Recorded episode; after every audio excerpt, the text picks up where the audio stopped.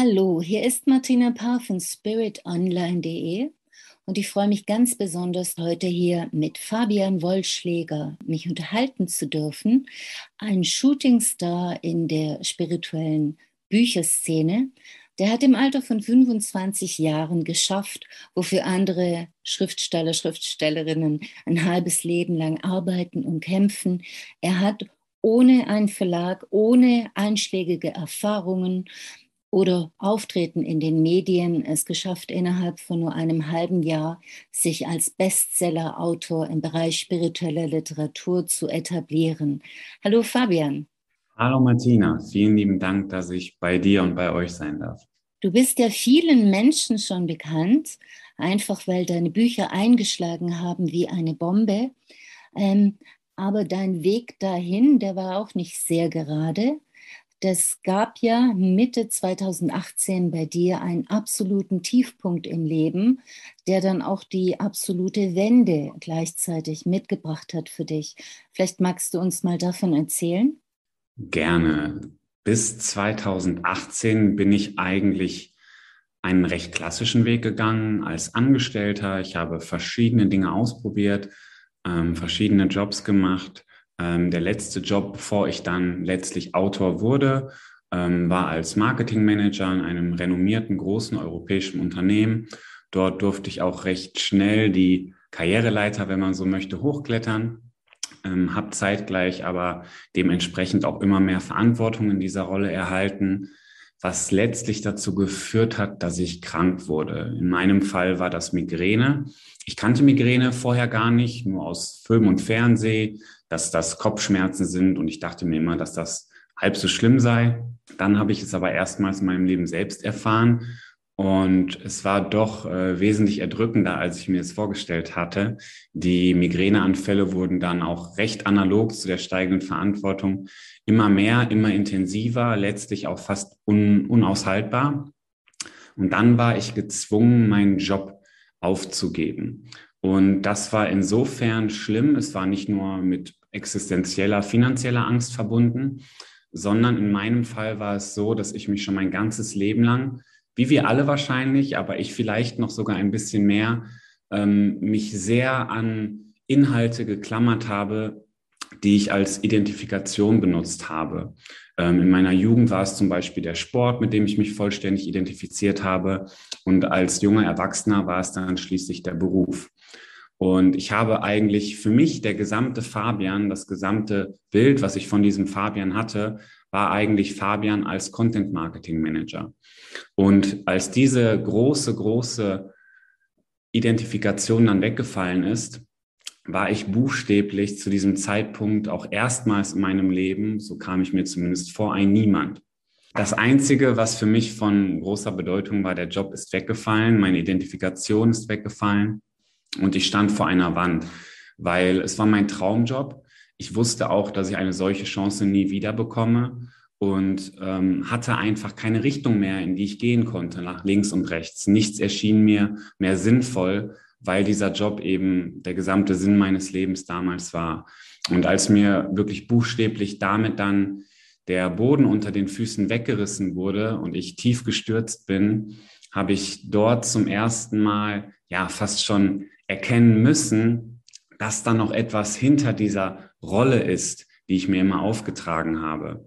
Und dieser anfangs sehr große, schmerzhafte Verlust, verbunden mit dem Jobverlust, war letztlich nochmal für mich dann auch der Anfang, all die spirituellen Lehren, die ich vorher in der Theorie schon viele Jahre ähm, gelernt habe, dann auch mal wirklich praktisch anzuwenden, ganz, ganz, ganz tief in mich nochmal hineinzuschauen und dort habe ich letztlich dann eine neue Facette entdeckt an mir und die hat letztlich vieles auch im Äußeren freigesetzt, unter anderem den Startschuss, Autor zu werden. Das ist sehr faszinierend. Du hast also schon dich vorher mit der spirituellen Literatur befasst.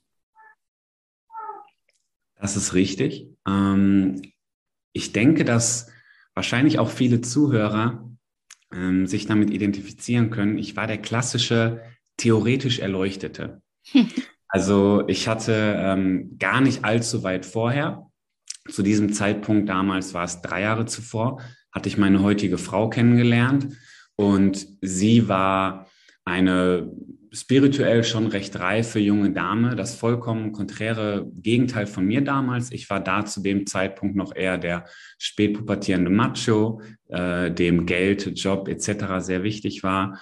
Ähm, ich wusste aber schon damals, ähm, dass ich doch noch eine Lehre in mir getragen habe, die Geld, Job, Feiern etc. nicht füllen konnte. Habe dann dank meiner Frau eine neue Welt kennengelernt und dann langsam begonnen, mich durch Bücher, Videos etc. Ähm, in diesem Bereich weiterzubilden oder hineinzuschnuppern, aber habe es doch größtenteils bei der Theorie belassen. Aha. Und dieser Tiefpunkt, diese, diese Konfrontation mit dem Niemandsein, die alten ähm, Parameter der Identifikation zu verlieren und dann dem Leben als Autor, ähm, wie lange hat es gedauert? Wie viel Zeit ist da vergangen? Ja, das wird ähm, oftmals in vielen Interviews, die ich schon führen durfte, als eine Art Wunder beschrieben. Das war es aber eigentlich nicht. ähm, wenn man es jetzt nur sehr oberflächlich betrachtet, war dieser Zeitraum wenige Monate. Also ich hatte den Job kündigen müssen Anfang Sommer und mein erstes Buch angefangen zu schreiben habe ich dann im Herbst. Mhm. Also es lag nicht allzu viel Zeit dazwischen. Ähm, es war aber nicht, ich hatte nicht wie beispielsweise ein Sadhguru oder ähm, andere Menschen, äh, von denen man hört, so diesen einen Erleuchtungsmoment. Ähm, wenn ich versuche, es greifbar zu erklären ähm, und mir die Frage gestellt wird, wie lange hat das gedauert, wäre die treffendste Antwort zu dem Zeitpunkt damals, 25 bzw. 26 Jahre. Es war nicht dieser eine Punkt in dieser einen Phase. Es war etwas, was sich zuvor 25 Jahre, mein gesamtes Leben lang aufgestaut hat und was sich dann in dieser Phase endlich kanalisiert hat, einen Ausdruck gefunden hat, nach außen gefunden hat. Und auch da war es nicht so, dass ich ähm, seit dieser Phase irgendwie erleuchtet bin, die Sonne jeden Tag scheint und ich über dem Boden schwebe. Also ich habe nach wie vor sehr regelmäßig sehr viele Herausforderungen. Ich kann nicht tagtäglich alles, was ich in meinen Büchern schreibe, praktisch ähm, perfekt anwenden. Ähm, doch ich habe in dieser Phase nichtsdestotrotz, wenn man so möchte, die Kurve langsam bekommen. Mhm. Auf diese gelebte, im Alltag gelebte Spiritualität können wir gerne nachher nochmal eingehen. Ähm, 2019 ist ja dann auch wirklich dein Jahr geworden. Die Heirat mit deiner Freundin. Du hast dein erstes Buch geschrieben, Die Quelle in dir aus der Lehre in deine Unendlichkeit. Auch das Buch über die sieben geistigen Gesetze und dann auch die Keine Kunstreihe. Das war alles in diesem einen Jahr. Also denke ich, kann sagen, 2019 war dein Jahr. Aber du hast eben noch einen Begriff mehrmals erwähnt, nämlich den der Erleuchtung. Würdest du sagen, du hast ähm, die Erleuchtung bekommen? Absolut nicht. Das hängt natürlich letztlich von der Definition ab. Ähm, Erleuchtung wird oftmals, zumindest so wie ich es erfahren habe, als ein sehr mystifiziertes Ereignis beschrieben ähm, als dieser eine Moment, in dem es Klick macht, der zentrale Wendepunkt eines Lebens, der die gesamte Vergangenheit zuvor in einem vollkommen anderen Licht darstellt und eine vollkommen neue Zukunft ebnet. Makellos all der vermeintlichen menschlichen Fehler, die sich zuvor gezeigt haben oder so etwas in der Richtung. Und falls wir diesen Begriff so oder so ähnlich verstehen, bin ich ähm, so weit wie nur möglich von der Erleuchtung entfernt. Ich habe versucht, auch in meinem neuen Buch ähm, auch unter anderem den Begriff Erleuchtung und auch Spiritualität im Allgemeinen etwas geerdeter zu verstehen und zu verschreiben, äh, beschreiben. Und für mich ist auch dieses große Wort Erleuchtung mitsamt der Bedeutung, die da vielleicht hintersteht, vielmehr ein Prozess. Es gibt ja auch eine andere Definition, die besagt, wir sind alle schon erleuchtet und wir müssen dieses Licht nur noch erkennen. Das ist auch für mich schon etwas treffender. Ähm, nichtsdestotrotz glaube ich vielmehr, dass äh, Erleuchtung vielleicht eher so, wie viele den Begriff des Erwachens verstehen, ein Prozess ist, der stattfindet. Wir sind ähm, nichts anderes als, unseres, als unser wahres Wesen. Darum geht es ja auch häufig in der Spiritualität, herauszufinden, wer man in seinem tiefsten Inneren ist. Und das Paradoxe ist, das Paradoxe weist, glaube ich, häufig auf die Wahrheit in Anführungsstrichen hin, dass wir gar nichts anderes sein können als unser wahres Wesen.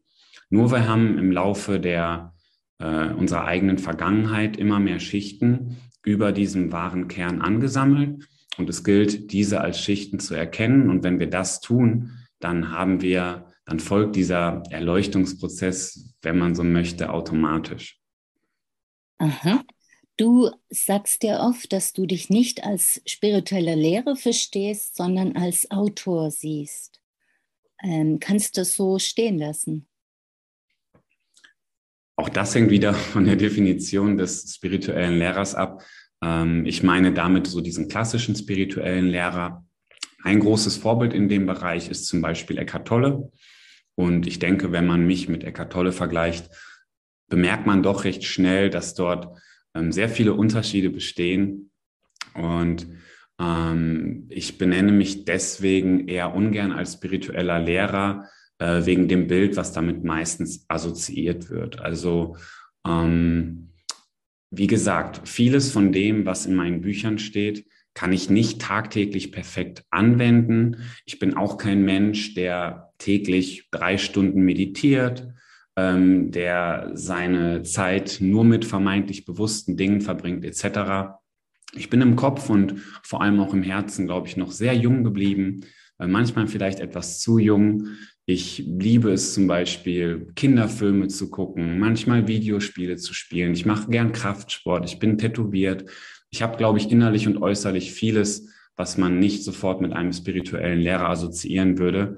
Und ich habe auch für mich gelernt, dass auch diese Rollen, auch eine Rolle des spirituellen Lehrers oder sogar auch eine Rolle des spirituellen Autors, dass es letztlich eben nur Rollen sind. Ich hatte auch zwischenzeitlich den Fehler gemacht, Fehler, wenn man so möchte, ähm, auch diese Rolle nicht mehr als Rolle zu erkennen, mich zu stark damit zu identifizieren.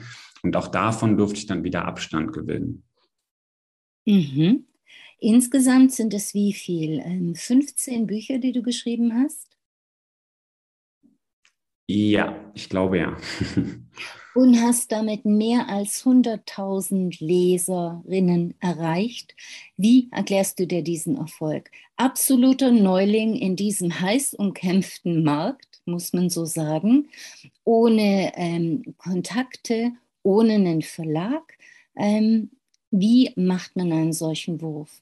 War es so, dass da einfach die Zeit reif war und dass sich da der Hebel umgelegt hat? Das kommt ja vielen Menschen so ähm, unter, wenn in ihrem Leben sie das gefunden haben, was sie tun sollen, dann ist es ein Selbstläufer, dann geht es von selbst. Oder war das ein Erfolg, den du dir mit gutem Online-Marketing erklärst oder mit der Zeitqualität? Machst du dir überhaupt die Mühe, diesen Erfolg irgendwo ähm, dir zu erklären? Alle Aspekte, die du gerade genannt hast, die ich jetzt nur schwer wieder zusammenfassen kann, waren richtig und waren Teil der Antwort. Ähm, ich fange mal hinten an. Also zuallererst versuche ich gar nicht mehr, diesen Erfolg zu begründen. Ich bin einfach nur unheimlich dankbar dafür und versuche es geschehen zu lassen. Ähm, auch sehr treffend finde ich den möglichen Ansatz, dass die Zeit reif war. Ähm, es war so, dass ich schon recht früh als junger Erwachsener irgendwann einmal selbstständig sein wollte. Ähm, ich habe gemerkt, dass äh, dieser Wunsch nach Freiheit nicht nur auf der privaten, sondern auch auf der beruflichen Ebene immer lauter in mir wurde und habe dann auch begonnen, äh, meistens während verschiedener Angestelltenverhältnisse Verschiedenes auszuprobieren. Es war damals aber noch stark motiviert von dem Wunsch, Geld zu verdienen. Ich komme aus einer finanziell eher schwachen Familie wir hatten viele existenzielle Probleme in der Vergangenheit, in meiner Kindheit und in meiner Jugend. Daraus hat sich ein starker, mehr oder minder unterbewusster Mangel entwickelt, den ich dann versucht habe, als junger Erwachsener zunächst auszugleichen, indem ich das Thema Geld verdienen ähm, bei meiner Prioritätenliste ganz vorne angestellt habe. Ähm, die verschiedenen Selbstständigkeiten, die ich dann ausprobiert habe und deren Ziel es war, möglichst viel Geld damit zu verdienen. die sind alle mit Ach und Krach gescheitert. Also statt viel Geld zu verdienen, habe ich da immer sehr viel Geld verloren. Und dann war es so, nach dem schon anfangs thematisierten Identitätsverlust, dass ich dort auch zum allerersten Mal in meinem Leben, so banal es klingt, auch diesen Glaubenssatz und diesen zwanghaften sehnlichen Wunsch des Geldverdienens abgelegt hatte. Mir war es zum ersten Mal, seitdem ich jugendlich war oder jung, jung erwachsen, war es nicht mehr wichtig, viel Geld zu verdienen, nicht mehr wichtig, irgendeinen Status zu erreichen oder ähnliches. Ich wollte einfach nur noch das machen, wonach mein Herz gerufen hat. Ich hatte den Wunsch davon, im besten Fall irgendwann einmal leben zu können, meine Rechnungen bezahlen zu können, so etwas. Aber das war alles. Ähm, die Hauptintention hinter dem Schreiben war, dass ich für mich Erkenntnisse hatte, die mir sehr in meinem Leben weitergeholfen hatten. Es war noch nicht mal so und ist bis heute auch nicht so, dass ich all meine Probleme vollständig auflösen konnte. Aber ich habe mit vielen Dingen, mit Schmerz aus der Vergangenheit einen Umgang gefunden. Und ich wusste, dass ähm, diese Schmerzen viele Menschen teilen und dass diese Erkenntnisse, die ich auf meinem Lebensweg gewonnen habe, auch anderen Menschen helfen kann, einen Umgang damit zu finden. Und ich wollte und möchte auch bis heute nichts sehnlicher, als äh, diesen Menschen das auch zu ermöglichen. Und wenn man so möchte, äh, es klingt immer so märchenhaft, aber es ist die beste Beschreibung, ähm, dass ich dort entschieden habe, meinem Herzen zu folgen. Und auch das erste Mal vielleicht mehr oder minder etwas selbstloser gehandelt habe, als wie zuvor immer recht selbstbezogen. Ähm, vielleicht war das auch so ein Grund, der den Knoten hat platzen lassen. Da hast du jetzt was angesprochen. Ähm, du sagst ja, jeder Mensch trägt in sich eine Botschaft. Wir alle sind eigentlich erleuchtet und vollkommen. Es geht nur darum, uns dessen bewusst zu werden, ähm, das Licht wiederzufinden, den Zugang zu finden. Und du vermittelst auch anderen Menschen, wie sie den Zugang finden, indem du ihnen anbietest Kurse, wie sie Autor werden oder auch Kurse, wie sie ähm, als Coach arbeiten können. Jeder Mensch hat also eine Botschaft. Welches ist denn deine? Auf den Punkt gebracht. so simpel und langweilig es klingt, ähm, wenn ich es so benennen müsste, wäre es, anderen Menschen zu helfen. Auf die für mich einfachste, beste Art und Weise. Und in den Projekten, die ich mittlerweile ähm, verfolge, ähm, geht es einerseits darum, ja, für sich selbst diese Herzensbotschaft zu finden zum anderen geht es aber vor allem auch darum, ein Vehikel zu finden, diese Botschaft auszudrücken. Und ähm, das ist zum Beispiel auch das Schreiben für mich. Ähm, das Schreiben ist letztlich, ich bin ein recht introvertierter Mensch. Ähm, bei mir wurde auch recht früh Asperger-Autismus schon diagnostiziert. Und ich habe teilweise Probleme im gewöhnlichen sozialen Umgang, wenn man so möchte ähm, so etwas, um es etwas greifbarer zu machen, wie Smalltalk oder generell vor anderen Menschen, insbesondere einer großen Gruppe zu reden. Solche Dinge fallen mir sehr schwer. Und gleichzeitig habe ich ähm, eine Affinität ähm, zur Sprache und insbesondere zur Schrift. Und deswegen hat es mich letztlich irgendwie automatisch wahrscheinlich zu diesem Vehikel des Schreibens geführt. Und ähm, andere Menschen, die anders gestrickt sind, für die eignet sich vielleicht ein anderes Vehikel besser, ähm, beispielsweise Redner zu werden, beispielsweise Coach zu werden oder etwas ganz anderes, ihre Herzensbotschaft an die Menschen zu bringen, die es brauchen. Und ähm, das ist ein großer Teil meiner Arbeit, ähm, diese Herzensbotschaft herauszufinden. Dabei kann ich nur recht wenig helfen, weil ich glaube, das hat viel mit Selbsterkenntnis zu tun. Aber diese Herzensbotschaft dann zu verbreiten, ähm, für sich sein eigenes bestmögliches Vehikel zu finden, das ist unter anderem das, was ich versuche in meinen Projekten zu verwirklichen. Mhm.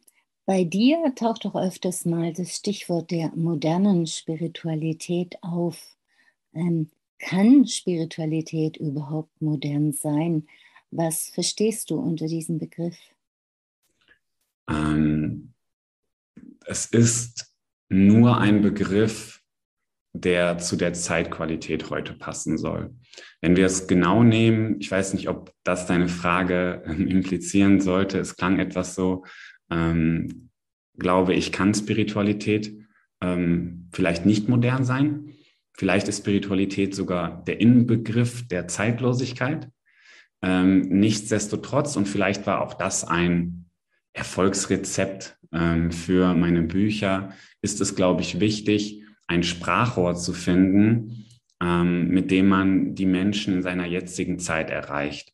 Ähm, in meinen Büchern wird niemals irgendwer etwas finden, was man nicht sonst irgendwo auf der Welt finden kann.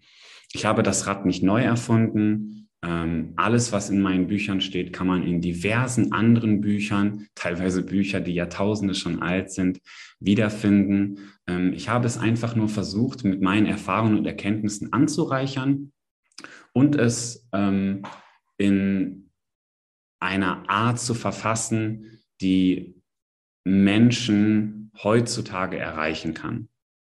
Und um auf die Frage zurückzukommen, moderne Spiritualität ähm, versucht auszudrücken, dass die Spiritualität, die an sich zeitlos ist, ähm, auf eine moderne Art und Weise in ihrer Ausdrucksweise aufbereitet wurde. Aha. Wenn man die Rezensionen zu deinen Büchern liest, dann stellt man auch fest, dass genau das die Menschen empfinden, dass sie einen Zugang finden zu einer Botschaft, die eigentlich schon da ist, die sich ihnen aber nicht erschlossen hat, wo sie schwer fanden, eine Annäherung da herzustellen und dass du ihnen diese Tür aufgemacht hast. Zum Beispiel auch mit deiner Buchreihe über die energetische Metamorphose. Was versteht man darunter? Ähm, auch das ist ein sehr schönes Beispiel für etwas, ähm, was ich nicht neu erfunden habe, was einfach eine Zusammenfassung verschiedener Erkenntnisse von mir sind. Ähm, bei meinen Büchern, insbesondere bei meinen ersten Büchern, war es so, dass ich ähm, noch vor meinem allerersten Buch hatte ich all das Wissen, was ich in mir getragen habe, von meinem Lebensweg, aber auch von all den Büchern, Videos, die ich zuvor gelesen habe. Ich habe versucht, alles einfach einmal herunterzuschreiben. Und das Ergebnis war dann ein Dokument mit über 100 DIN A4 Seiten. Das habe ich dann wiederum versucht zu strukturieren und einen gemeinsamen Nenner zu finden. Zu sehen, wo sich verschiedenste Weisheitslehren gleichen, ähm, was bei verschiedenen Heilungswegen vielleicht identisch ist. Und dort kann man dann, glaube ich, ähm, das war auch keine besondere Errungenschaft von mir. Ich glaube, jeder könnte das erkennen, wenn er das so strukturiert mal einmal angehen würde. Ähm, was ich versucht habe, dann daraus abzuleiten, ist eine Methode, die in ähm, verschiedensten Situationen helfen kann. Und ähm, das, das Kind habe ich einfach mal energetische Metamorphose getauft, ähm, weil ich auch den Begriff der Metamorphose, der Verwandlung sehr passend fand. Ähm, um es so einfach wie möglich herunterzubrechen, besteht die energetische Metamorphose aus zwei Phasen. Ähm, das eine ist eine lang, ein langfristiges Mittel, um mehr Achtsamkeit zu entwickeln und im Alltag zu integrieren. Das ist letztlich ähm, ich habe es affirmative Meditation genannt, ähm, eine Form der Meditation, die eben affirmativ arbeitet, etwas, was man tagtäglich wiederholt, um ein gewisses Grundlevel an Achtsamkeit zu entwickeln, wenn man so möchte. Das heißt, etwas recht Klassisches eigentlich. Und die zweite Phase, das ist etwas, was man kurzfristig anwenden kann. Das habe ich die Fünf-Finger-Methode genannt. dort habe ich auch verschiedenste Methoden versucht zu kombinieren, ähm, beispielsweise das Ankern aus dem NLP, vielleicht kennt es der ein oder andere Zuhörer, aber auch andere klassische spirituelle Methoden, ähm, unter anderem so etwas wie Achtsamkeit, wie Atmung, dann ein Ausgleich von zwei polaren Seiten, versuchen das Positive im Negativen zu sehen, auch wieder Affirmation und letztlich Aktion. Und diese fünf Phasen habe ich mit fünf Fingern verknüpft ähm, und dann habe ich versucht, einen Weg darzustellen, wie wenn man bemerkt, dass im Alltag die Energie abfällt durch ein bestimmtes Ereignis, dass man sich diese fünf Finger zur Hilfe nimmt, diese fünf Phasen innerlich durchgeht und so mit etwas Übung recht schnell seine Energie wieder auf ein höheres Niveau anheben kann. Da kann man also wortwörtlich sagen, die Metamorphose, die haben wir in der eigenen Hand. Das ist sehr schön umschrieben, ja, das muss ich mir notieren. Was mir sehr gefallen hat an den Büchern ist, dass du mit dem Missverständnis aufräumst, was viele andere noch bedienen, nämlich du schreibst, die Anziehungskraft, also das Gesetz der Anziehungskraft, manifestiert nicht das, was wir wollen oder meinen zu brauchen, sie manifestiert das, was wir innerlich sind. Und viele Leute, habe ich so das Gefühl, denken ja, wenn sie so ohne monoton, ohne innere Anteilnahme diese positiven Affirmationen runterplappern, dann kriegen sie äh, auf einmal das schöne neue Auto. Aber darum, das machst du ja von Anfang an klar, geht es ja gar nicht. Es geht ja um die Qualität deines Inneren, um, um, um das, was du ohne Zweifel und mit absoluter Zuversicht und Gewissheit in dir trägst. Absolut. Das hast du sehr schön auf den Punkt gebracht. Ähm, ich greife mal dieses klassische Beispiel von Auto oder Geld manifestieren auf. Ähm, das ist eigentlich ein sehr anschauliches Beispiel. Wenn wir so etwas manifestieren, geschieht es häufig aus einem Mangel heraus. Ich möchte das Geld manifestieren, weil ich jetzt gerade meinem Glauben nach in Armut lebe. Und was sich dann viel eher manifestiert als der Wunsch, viel Geld zu haben, ist dieser Mangel, den ich in mir trage, weil es ein fester Bestandteil meiner eigenen inneren Strukturen ist. Und dann gilt es viel mehr als erstes, diese Strukturen zu erkennen und aufzuarbeiten, als vermeintlich einen Wunsch zu manifestieren, hinter dem ein Mangel steht. Und die Zusammenfassung von dem ist das, was du gerade gesagt hast. Ja, das war der erste Teil unseres Gesprächs mit Fabian Wollschläger. Fabian, herzlichen Dank. Im zweiten Teil sprechen wir dann über sein neues Buch. Das heißt Die Rückkehr zu dir, eine neue Evolution des Menschseins. Bis dahin.